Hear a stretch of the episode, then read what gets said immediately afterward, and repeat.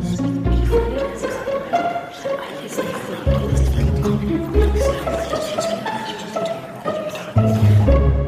各位听众，大家好。二零二一年最后一天，墙内社交平台关注的是正在经历严酷封城磨难的西安。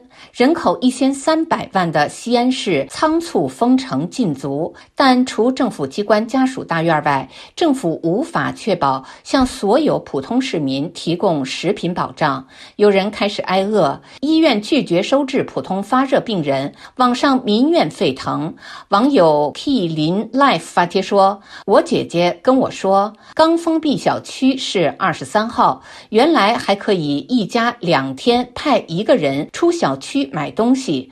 二十六号开始就不能出小区了，只能自己想办法通过电话、微信购物。后来说是小区内拿快递的人群没有保持好两米间距，被门外的人拍照上网了，就来了一大群警察，封了这个门，不允许再接送任任何物资，谁送收拾谁。如果是超市送，就封超市。一位九个月临产孕妇的求救贴这两天在全网疯转，内容是这样的：本人不得已因私滞留西安半个月，一直配合做核酸检测，均为阴性。好心人帮忙找的合租房短暂居住。因现已九个月身孕，即将临产，身边没有人照顾，近期腰痛频繁，明显感觉生活自理已力不从心，希望回洛阳老家隔离待产，所以向社区说明情况，社区不理睬，向大明宫街道办事处说明情况。街道办拒绝开证明，向一二三四五多次反映情况，他们说愿意沟通协调，五六个小时后得到回复，不能离陕。请问什么是必要情况下能离陕？在西安，我孤身一人，身上三位数的余额，天价菜价如何支撑？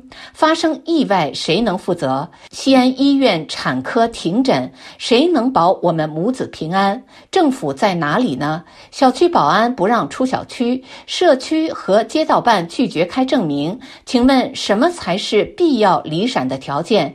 是一尸两命的结束吗？从这则求救贴，我们可以看出，大国一党专政、统一领导治理模式对人性及生命的漠视，领导一声令下，断绝民众自救渠道。底层芝麻官只对上级负责，上级只对自己的乌纱帽负责，乌纱帽与人民选票无关，不能被人民淘汰。所以，整个官僚体系从上到下可以无视民生，无视眼前人的生死。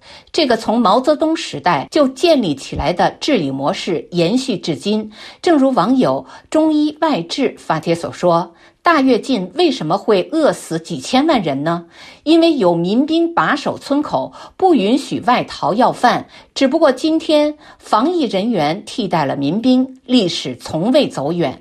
一篇题为《希望长安，可怜一片山》的网文这样写道。武汉是国内首个疫情爆发地，在此之前从没有过这样的先例，所以一时间手忙脚乱。两年后的西安，面对卷土重来的疫情，其实有那么多城市的做法可以借鉴，可以从当初武汉的混乱里看到教训，也可以从南京的沉稳里学来经验，更可以尝试着学习上海的精准。但是西安谁都没学，偏偏借鉴了南方某个小城的暴力和野蛮。一个一千三百万人口的大城市，前面刚说让大家不要哄抢物资，结果一天半时间后，以迅雷不及掩耳之势迅速封城。当大家叫苦不迭之时，有关部门又承诺物资丰富，不用担心。但紧接着就是禁足令，物资再丰富，人民出不了门，拿不到，又有什么用呢？西安是十三朝古都，有关部门的思维也很古，有着神圣不可侵犯的神逻辑。比如现在凌晨三点，门外已经开始砸门做核酸。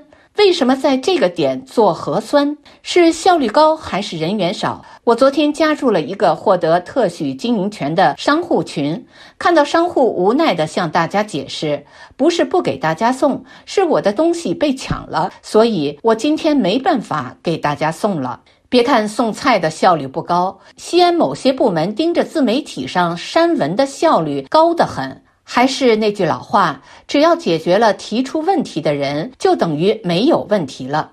这次全国写西安疫情的文章很多，唯独西安本地的公号基本上出一篇死一篇。西安某信办可谓做到了精准作业，前方抗疫忙，你们删帖忙。如果堵住媒体的嘴就能消灭病毒，我相信这个世界上早已经没有任何疾病。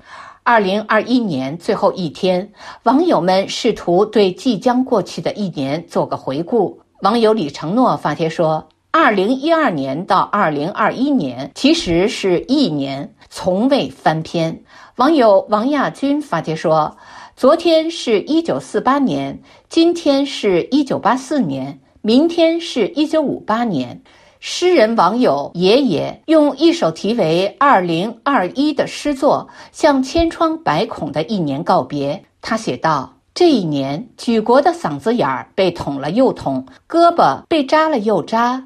这一年，有一种生意叫隔离，有一种传染叫时空伴随，有一种贫困叫代付。这一年，言语越来越不由衷，笑越来越像哭。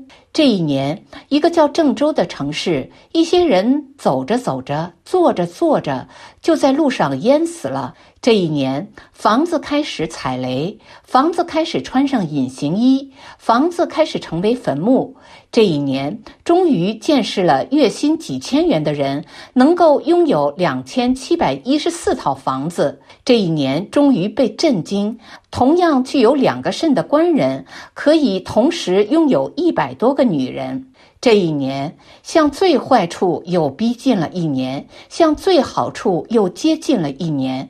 这一年，馒头上依旧沾满鲜血，口袋里依旧装满姿势。这一年，犹大终于落户华夏，改名为赵大、钱大、孙大、李大、董大、某某大。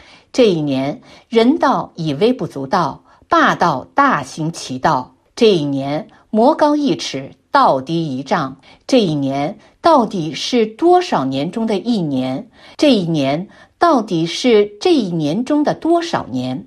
这一年，妈妈离开我三年了，爸爸离开我两年了，妹妹离开我三十二年了，我离开人间五十四年了。网友空谷幽兰用苏联作家瓦拉斯普金所著书名作为新年贺词：活下去，并且要记住。以上是今天的微言微语，我是桑宇。